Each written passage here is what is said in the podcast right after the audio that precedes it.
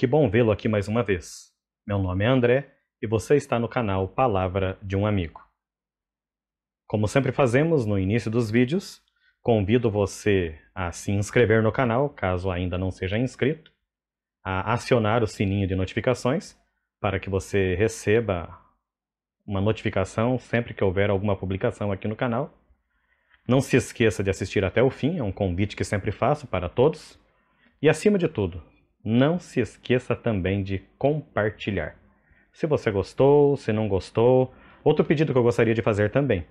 Muitas pessoas, por eu fazer o envio das mensagens muita por WhatsApp, acabam comentando comigo o que não gostaram, o que gostaram, o que acharam legal no, no vídeo via WhatsApp.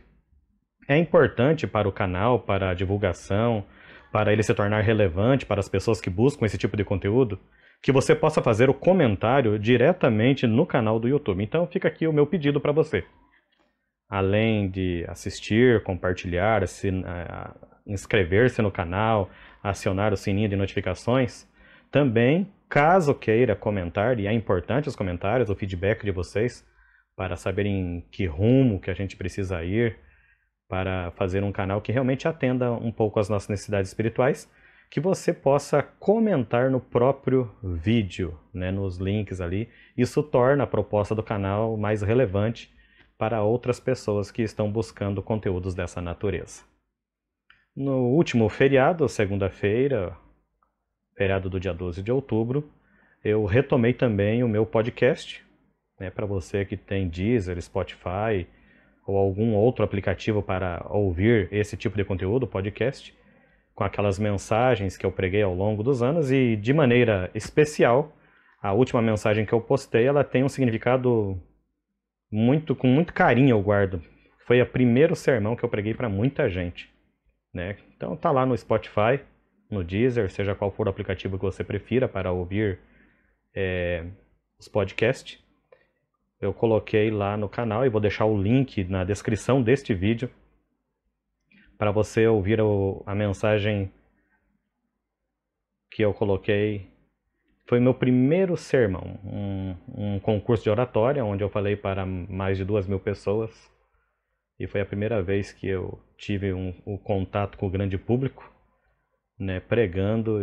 Isso foi no ano de 1991 e de lá para cá não parei. Nosso sol é Jesus. É o tema dessa mensagem que está lá no podcast. Amanhã, melhor, domingo, né? Que os vídeos saem às sextas à tarde, já é sábado para nós adventistas, mas na linguagem que as pessoas compreendem melhor, no domingo eu vou colocar no podcast a segunda mensagem que eu preguei, que foi uma oratória também, só que dessa vez o sermão foi escrito por mim mesmo. Né, o primeiro, conforme eu relatei lá para vocês, foi o meu diretor de desbravadores da época, hoje pastor, meu amigo Wilson Luiz Pinto, que fez a mensagem. E a segunda que eu vou postar, a minha segunda mensagem que eu vou postar no podcast neste domingo, foi o meu primeiro sermão que eu preparei. Espero que você goste. Então, não se esqueça, temos os vídeos aqui no canal todas as sextas-feiras e aos domingos ou algum outro dia, como feriado, foi nesse caso da última semana, estarei publicando também no podcast mensagens de áudio para que você possa sempre ter contato com a palavra do Senhor.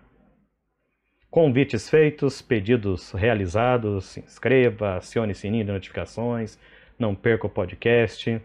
Agradecemos novamente por termos chegado à primeira centena de inscritos e nos ajudem a divulgarmos né? Já tivemos um vídeo, em especial o primeiro, que alcançou mais de 300 visualizações. Então convide esses amigos que já assistiram o vídeo a se inscreverem no canal. A mensagem de reflexão dessa semana, continuando na dinâmica do último tema que propomos, é quando a oração não basta. Já tratamos do tema da oração aqui neste canal, você pode buscar esse vídeo em algumas publicações anteriores, foi um dos primeiros que eu fiz, com o título Oração, esse negócio funciona? E lá discutimos que a oração funciona assim. Mas hoje eu gostaria de ir um pouco além. Quando a oração não basta. E gostaria de levá-los para termos uma referência na Bíblia para o livro de 2 Crônicas, capítulo 7, dos versos 11 em diante. Vamos ler do 11 até o verso 16. 2 Crônicas, capítulo 7, dos versos 11 a 16. Vocês sabem que eu sempre peço aqui no canal, e quem ouve as minhas mensagens presencialmente, nos púlpitos por onde tem a oportunidade de pregar, que eu sempre digo que nada substitui a leitura da Bíblia pelos seus próprios olhos. Então, seja numa Bíblia virtual, smartphone, tablet, computador ou a Bíblia física, eu gostaria que você abrisse sua Bíblia agora, em 2 Crônicas capítulo 7, dos versos 11 ao 16, e vamos ler um trechinho para comentarmos sobre a oração. Verso 11 de capítulo 7 de 2 Crônicas. Assim Salomão acabou a casa do Senhor e a casa do rei. Tudo quanto Salomão intentou fazer na casa do Senhor e na sua casa, prosperamente o efetuou. De noite apareceu o Senhor a Salomão e lhe disse: Ouvi a tua oração e escolhi para mim este lugar para a casa do sacrifício. Se eu cerrar os céus de modo que não haja chuva, ou se ordenar aos gafanhotos que consumam a terra, ou se enviar a peste entre o meu povo, se o meu povo, que se chama pelo meu nome, se humilhar e orar, e me buscar, e se converter dos seus maus caminhos, então eu os ouvirei dos céus, perdoarei os seus pecados e sararei a sua terra. Estarão abertos os meus olhos e atentos os meus ouvidos à oração que se fizer neste lugar, porque escolhi e santifiquei esta casa para que nela esteja o meu nome perpetuamente, e nela estarão fixos os meus olhos e o meu coração todos os dias. Esse texto é muito conhecido, principalmente o verso 14. Se o meu povo, que se chama pelo meu nome, se humilhar e orar e me buscar, e se converter dos seus maus caminhos, então eu ouvirei dos céus, perdoarei os seus pecados e sararei a sua terra. Esse verso é muito conhecido, é motivo e inspiração de inúmeras canções, e é um dos versos que compõe o texto para base, o texto base para a nossa reflexão dessa semana. Oração. Aqui você tem Deus dizendo que se o povo errar, mas lembrar, se humilhar, buscá-lo de todo o coração, converter dos seus maus caminhos, ele vai voltar a ouvir o povo. É, Para a gente entender melhor esta oração, vamos entender o contexto em que estes versos foram escritos. Salomão aqui acabara, tinha sido um dia extremamente de muitos serviços ao Senhor. O templo que Deus havia autorizado Salomão construir havia acabado de ser inaugurado.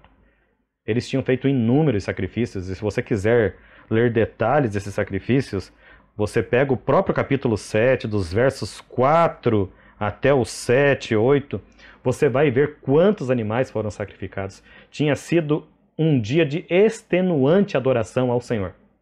Muitas coisas haviam sido feitas.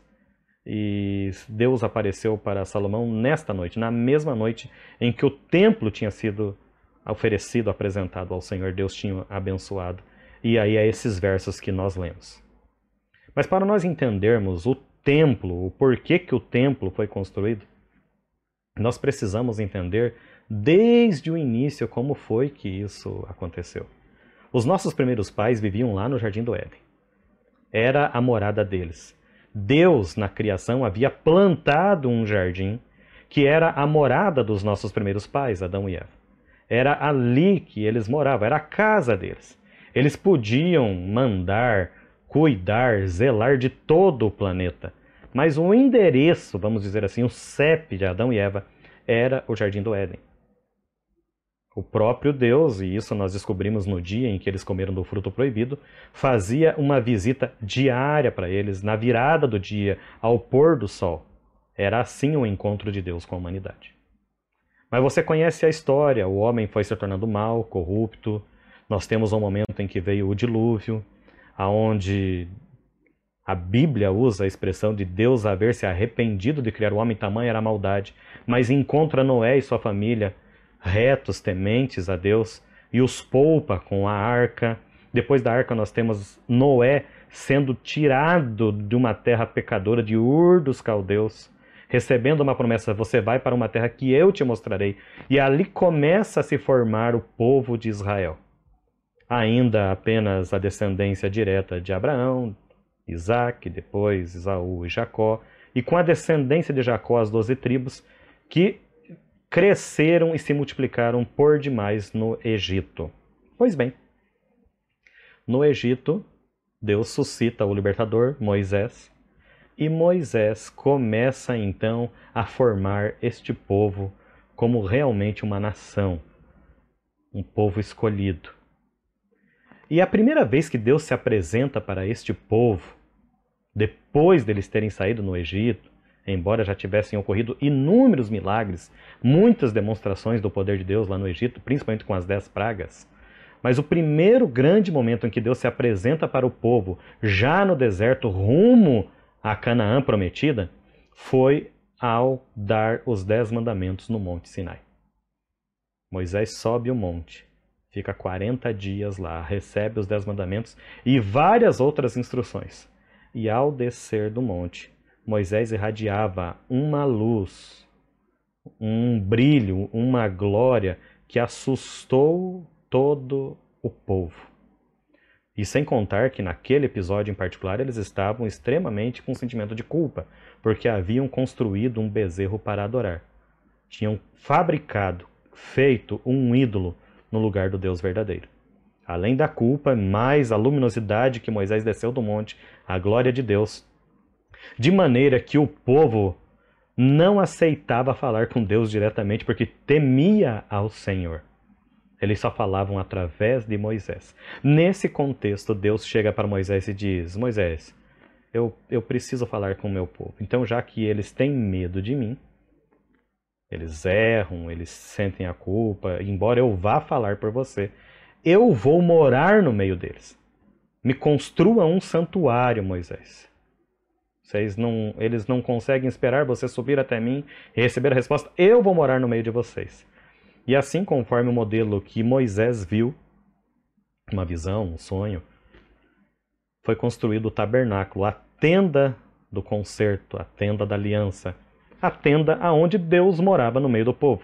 Tanto que em todo o acampamento de Israel, ao longo da sua jornada, a tenda era colocada exatamente no centro do acampamento, para mostrar que Deus literalmente habitava no meio deles. Quando veio o período dos reis, começou com Saul, Davi e depois de Davi Salomão, seu filho, o rei Davi já havia sentido o desejo de tornar a morada de Deus melhor. Nas expressões de Davi, se eu moro num palácio tão bacana, tão bonito, por que, que o meu Deus, o nosso Deus, o Deus que dá as vitórias a Israel, ainda continua em tendas? Davi não aceitava isso. Você conhece a história, ele foi proibido por Deus de ele próprio levantar o templo por ter derramado muito sangue, era um período de conquistas, de solidificação do reino de Israel. E então Deus prometeu que o seu filho Salomão construiria o templo. O que eu quero que fique claro desse resumo que fiz da história do templo, da tenda, que se tornou o templo para você, é que Deus, com a tenda, se preocupava em manter a sua presença física no meio do povo. Então o povo não conseguia ver Deus. O povo tinha medo de Deus. O pecado faz isso, faz a separação entre Deus e o homem. E Deus falou: não, mas peraí, eu vou habitar no meio de vocês. E com isto veio primeiro a tenda do concerto, na época do que eles vagavam pelo deserto. E depois do reino estabelecido veio o templo, que ironicamente não é conhecido como templo de Deus, e sim o templo de Salomão. Né? Tamanha a vaidade com que este rei teve a sua vida, a sua fama, embora o templo era para Deus. A história nos diz a quem realmente servimos. O templo ainda hoje leva o título de Templo de Salomão. E para você entender um pouco melhor do que eu estou falando, no Brasil nós temos um templo erguido nas mesmas dimensões que a Bíblia cita pela Igreja Universal do Poder do Reino de Deus. E este templo também leva o nome de Templo de Salomão. Mas o templo, na verdade, era para o Deus vivo de Israel. Era a presença de Deus no meio do povo. Nesse contexto que nós temos os versos que nós lemos em 2 Crônicas capítulo 7. Assim Salomão acabou a casa do Senhor e a casa do rei. Dois grandes palácios concluídos ao mesmo tempo. Tudo quanto Salomão desejou fazer, Deus permitiu que ele fizesse. De noite, então, apareceu o Senhor a Salomão e disse: Eu ouvi a tua oração, escolhi esse lugar para aceitar os sacrifícios. Ou seja, Deus estava dizendo: Tudo que você fez no dia de hoje, eu aceito a adoração que vocês é, elevaram ao meu nome. Todos. E aí Deus faz uma solene promessa: Se eu cerrar os céus, ou seja, se não chover, ou se eu mandar gafanhotos, pragas sobre as plantações, sobre o trabalho de vocês para destruir, mas se o meu povo, que se chama pelo meu nome, se humilhar, orar e buscar e se converter dos seus maus caminhos, então os ouvirei do céu, perdoarei os seus pecados e sararei a terra. Uma pergunta que poderíamos fazer agora é: para que serve a oração?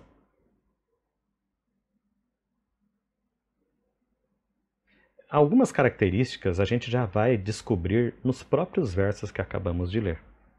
A oração por si só, e é por isso do título da mensagem desta semana é quando a oração não basta, a oração por si só, ela pode não trazer todos os benefícios às vezes que nós esperamos. Porque a oração é um conjunto de ações e disposições do nosso relacionamento com Deus.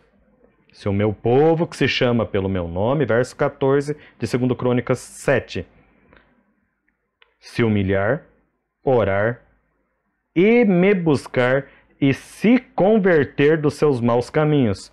Então eu os ouvirei, perdoarei o seu pecado e sararei a terra. Há uma sequência. E aí vem algumas coisinhas que nós não gostamos de fazer. Se humilhar, por exemplo. É muito bonito dizer, ah, os humilhados serão exaltados.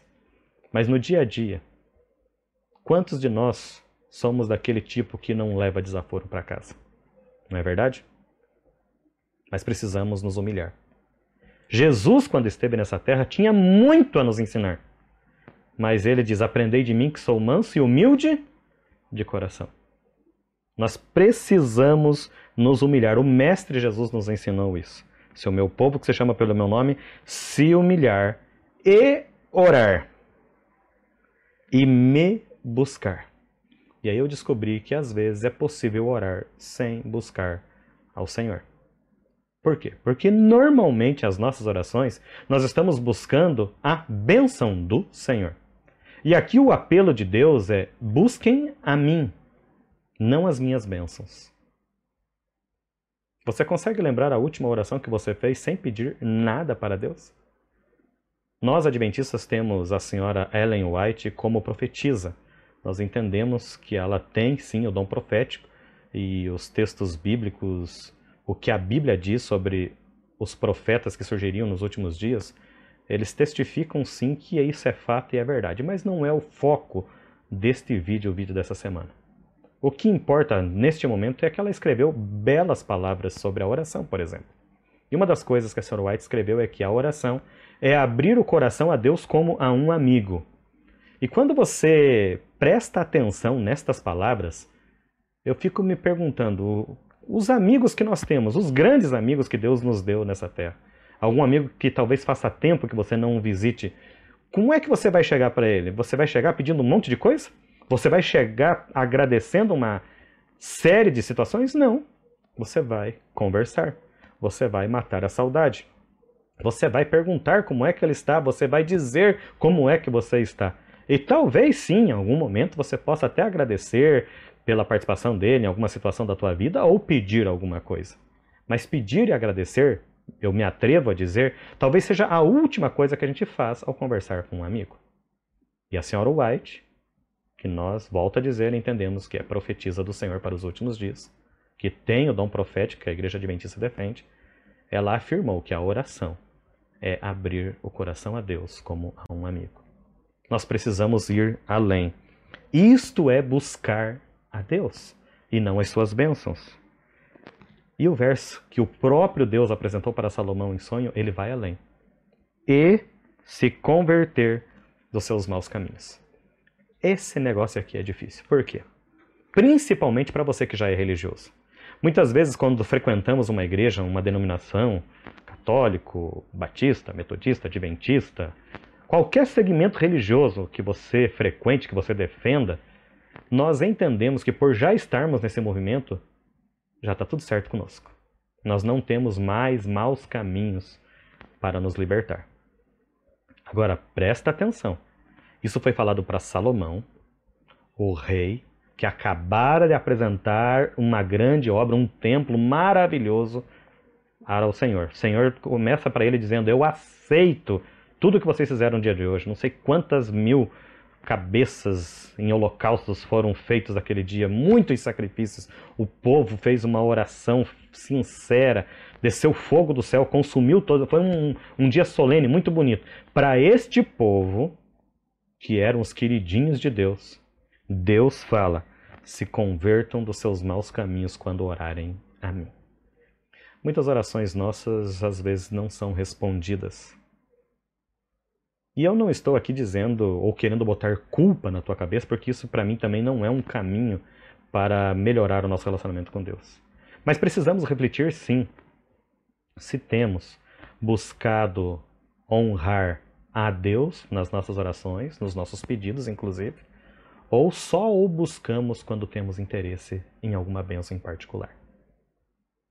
Existe um personagem da Bíblia que tinha um comportamento exemplar nesse aspecto. Eu gostaria de ir com você ler mais alguma coisinha na Bíblia sobre como é que esse camarada tratou a oração. O livro de Jó, no capítulo 1. Nós vamos ler os versos iniciais do capítulo, e é óbvio, Jó trata da vida do próprio patriarca Jó. É, Jó, capítulo 1, dos versos 1 em diante. Havia um homem na terra de Uz cujo nome era Jó. Homem íntegro e reto, temente a Deus e que se desviava do mal. Nasceram-lhe sete filhos e três filhas. Possuía sete mil ovelhas, três mil camelos, quinhentas juntas de bois e quinhentas jumentas. Era também muito numeroso o pessoal ao seu serviço, de maneira que este homem era o maior de todos os do Oriente. Seus filhos iam à casa uns dos outros e faziam banquetes, cada um por sua vez, e mandavam convidar as suas três irmãs a comerem e beberem com eles. Decorrido o turno de dias de seus banquetes, chamava Jó a seus filhos e os santificava. Levantava-se de madrugada e oferecia holocausto segundo o número de todos eles, pois dizia: Talvez tenham pecado os meus filhos e blasfemado contra Deus em seu coração. Assim o fazia Jó continuamente. A palavra que eu gostaria de destacar deste relacionamento que a Bíblia apresenta, de como era o relacionamento de Deus, de Jó com Deus, é esta frase final que nós lemos do verso 5. Talvez tenham pecado os meus filhos e blasfemado contra Deus em seu coração. E a frase final do verso 5 é: Assim o fazia Jó continuamente. Eu insisto. Quando é que nós temos orado? Quando o salário não está chegando no final do mês? Quando alguém está entre a vida e a morte no hospital? Quando eu recebo uma notícia de um câncer terminal? Ou tenho elevado preces de adoração, de busca a Deus, não da bênção de Deus, continuamente, assim como fez Jó? É para pensar, não é? A gente gosta muito de ficar jogando, às vezes, na cara de Deus, alguns versos da própria Bíblia. Ah, se o meu povo orar e, orar com fé, eu vou atender a oração do justo. Muito pode a oração do justo. Beleza, a gente gosta dessas frases, é, porque é o nosso jeito de ser. A gente sempre fala para Deus e valoriza os textos bíblicos que conhecemos daquilo que primeiro nos agrada. Mas olha para a história de Jó. Jó tinha um relacionamento com Deus contínuo. Ele oferecia holocaustos ao Senhor por todos os seus filhos, porque talvez eles tinham pecado, desagradado a Deus no seu coração. Ele intercedia pelos seus filhos. Mas a frase que se destaca da vida de Jó, e que eu gostaria, e, e, e ao preparar esta mensagem para você, estou trazendo primeiro, puxando a orelha para mim, que a minha vida seja uma vida de oração contínua e não uma vida de oração em momentos de dificuldade, sejam eles quais forem. Nós temos que parar de querer ter um relacionamento com Deus nos problemas. Precisamos ter um relacionamento de oração com Deus em todos os momentos, em todas as circunstâncias. É a expressão do verso que lemos da vida de Jó. Continuamente. E agora a pergunta que não quer calar. Orar a Deus continuamente, oferecer sacrifícios, os holocaustos, ter uma vida ao serviço do Senhor é a garantia de sucesso e de resposta positiva a todas as nossas orações? De maneira nenhuma. Se você olhar o restante do capítulo 1, você vai ver que um dia os filhos de Deus se reuniram no céu, no que nós chamamos de céu, e Satanás, o acusador, estava entre estes filhos de Deus, usando a, da procuração que havia sido entregue por nossos primeiros pais, Adão e Eva, como representantes dessa terra, e dizendo que Jó só temia a Deus porque era rodeado de muitas bênçãos. E aí vem uma das coisas mais incompreendidas por muitos da Bíblia Sagrada. Deus permite que Satanás, o acusador, toque na vida de Jó.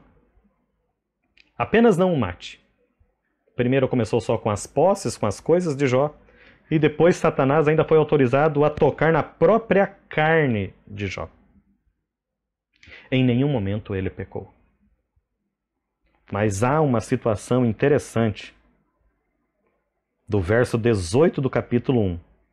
Também este falava ainda, quando veio outro e disse: estando teus filhos e tuas filhas comendo e bebendo vinho em casa do irmão primogênito, eis que se levantou o grande vento do lado do deserto e deu nos quatro cantos da casa, a qual caiu sobre eles e morreram. Só eu escapei para trazer-te a nova. Que nova, né?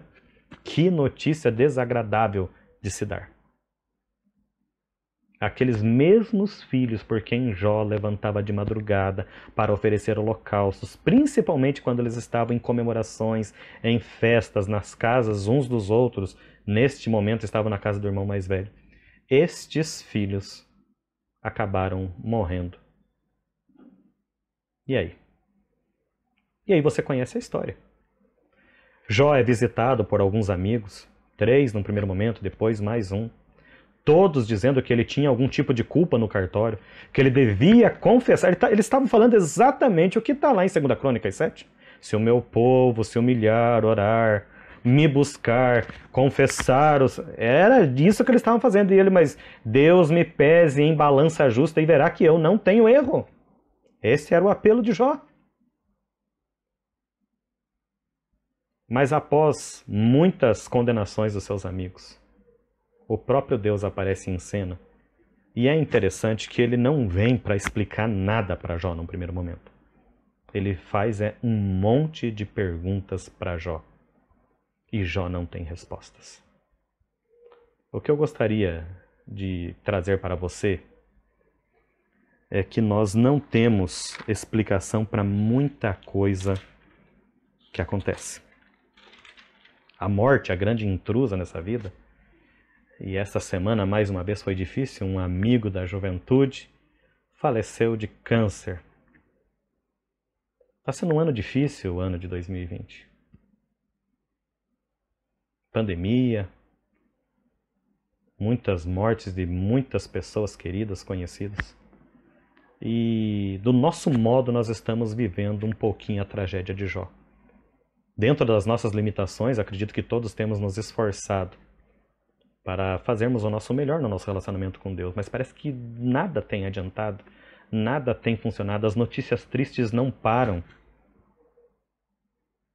E a gente se pergunta, Senhor, até quando?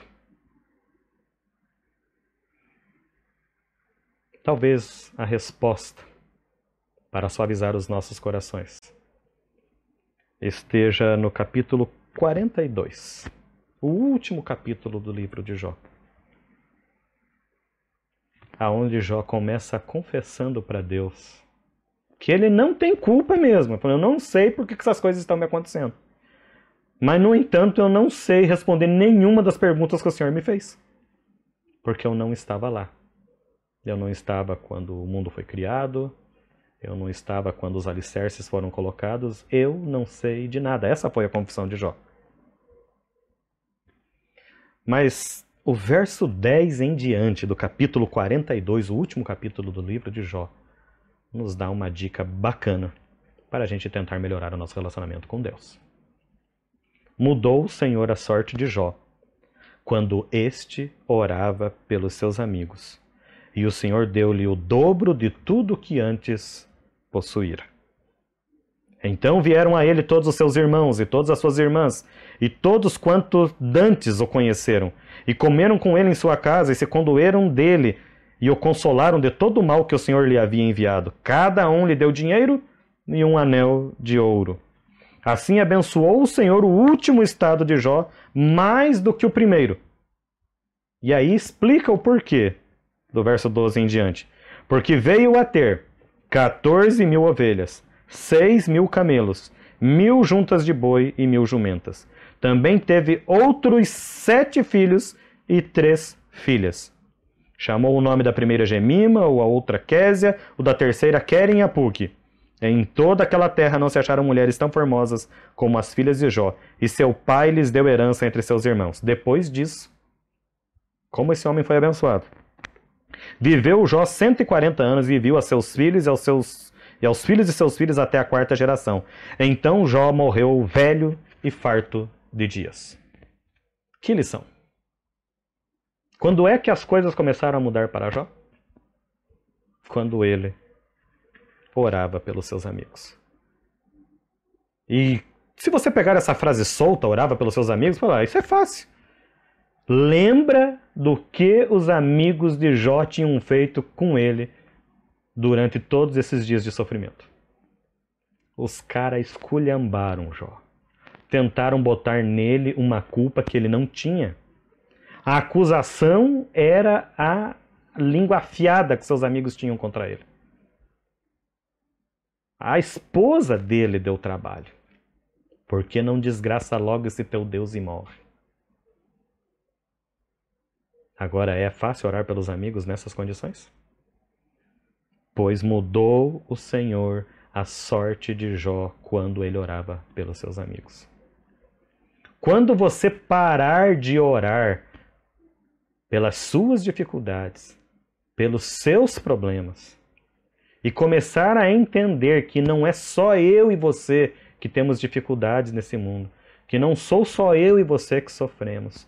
Quando o nosso olhar for além da nossa própria volta, do nosso umbigo, se nós olharmos para as necessidades do mundo, para as necessidades da nossa família, para as necessidades da igreja, para as necessidades do nosso bairro, da nossa vizinhança, para as necessidades dos nossos amigos de trabalho, quando eu e você aprendermos a olhar para estas necessidades, quando orarmos pelos nossos amigos, acredite, Deus vai mudar a nossa sorte, assim como fez com Jó. E um detalhe interessante que eu gostaria de fazer a observação antes de concluirmos a mensagem dessa semana. Você reparou que Deus deu tudo em dobro para Jó? 14 mil ovelhas, 6 mil camelos, mil juntas de boi, mil jumentas. Só tem uma coisa que Deus não deu em dobro. Aparentemente não deu em dobro. Também teve outros sete filhos e três filhas. Lembra da mulher que eu citei rapidamente agora há pouco? Desgraça logo esse teu Deus e morre. E Jó repreende ela dizendo: Por que você fala como uma doida? Se eu vim nu para esse mundo, nu vou voltar, Deus não me deve nada. Olha que homem. Que relacionamento com Deus tinha essa criatura. Mas mesmo ele teve dificuldade de orar pelos amigos em outros momentos. Depois que ele dialogou com Deus, que a ficha dele caiu, ele falou: Vou orar por esses camaradas. E Deus mudou a sua sorte. Esta mulher, que Jó confrontou ela aparentemente tão severamente, ainda foi agraciada com mais dez gravidez. Sete filhos e três filhas, as filhas mais lindas que o Oriente já ouviu dizer. E eu disse que aparentemente teve uma situação que Deus não deu em dobro para Jó as coisas. e aparentemente parece que as, os filhos não vieram em dobro. Porque eu sou né, matemática básica. Se já tinha 10, tinha que ter vindo 20 agora. Mas a pergunta que eu te faço: no dia do retorno do nosso Senhor Jesus Cristo, quantos filhos Jó irá reunir na eternidade? 20 filhos. 14 homens e 6 mulheres. Na eternidade, Jó vai comprovar que Deus o abençoou com o dobro em tudo.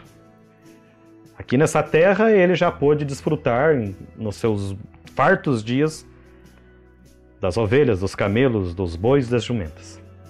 Mas pela eternidade, Jó vai desfrutar da companhia de 20 filhos. Esse é o nosso Deus. Orar só não basta. É necessário buscar a Deus em oração pelo que Ele é não pelo que ele pode nos dar. É necessário orarmos a Deus com o espírito de Jó, intercedendo pelos amigos que não são tão amigos assim. É intercedendo pelas pessoas que precisam. Esta é a lição da história de Jó. E aí continua válido o conselho lá para Salomão: se o meu povo, que se chama pelo meu nome, se inclinar se humilhar, orar, me buscar, se converter dos seus maus caminhos, então eu os ouvirei. E quando Deus nos ouve, Ele nos dá mais do que a gente pede. Que Deus possa nos abençoar a entendermos que ao orarmos não estamos buscando apenas bênçãos de Deus. Ao orarmos, o nosso maior e primeiro compromisso é reconhecê-lo como soberano em nossas vidas. O mais ele fará. Busca a Deus e o seu reino em primeiro lugar, a sua justiça, e todas as coisas vos serão acrescentadas. Mesmo nos momentos de dor, de sofrimento que Jó viveu. Ao buscarmos Deus dessa maneira que a própria Bíblia nos orienta, seremos confortados com o abraço daquele que sabe todas as coisas e nos ama acima de qualquer coisa, a ponto de ter dado seu filho para morrer por nós. Gostaria de me despedir de você nessa semana com uma oração. Senhor nosso Deus, muito obrigado pela bênção da vida. Obrigado por nos dar essa ferramenta poderosa chamada oração. Mas que nós não a usemos como um amuleto, como uma coisa, uma parafernália que a gente carrega para acioná-la nos nossos momentos de necessidade que a gente entenda que a oração é muito mais do que isso. A oração é a coroação de uma vida dedicada e entregue aos serviços do Senhor. Que a gente, assim como Jó, possa ter uma vida contínua na tua presença. Que a gente não tenha medo de se humilhar, de reconhecer e de pedir perdão pelos caminhos maus que muitas vezes andamos. E que possamos estar certos de que o Senhor pode mudar a nossa sorte se fizermos as coisas do jeito correto. Prepara-nos para o teu reino, perdoa as nossas faltas, todas elas. É a nossa oração em nome de Jesus. Amém, Senhor. Amém.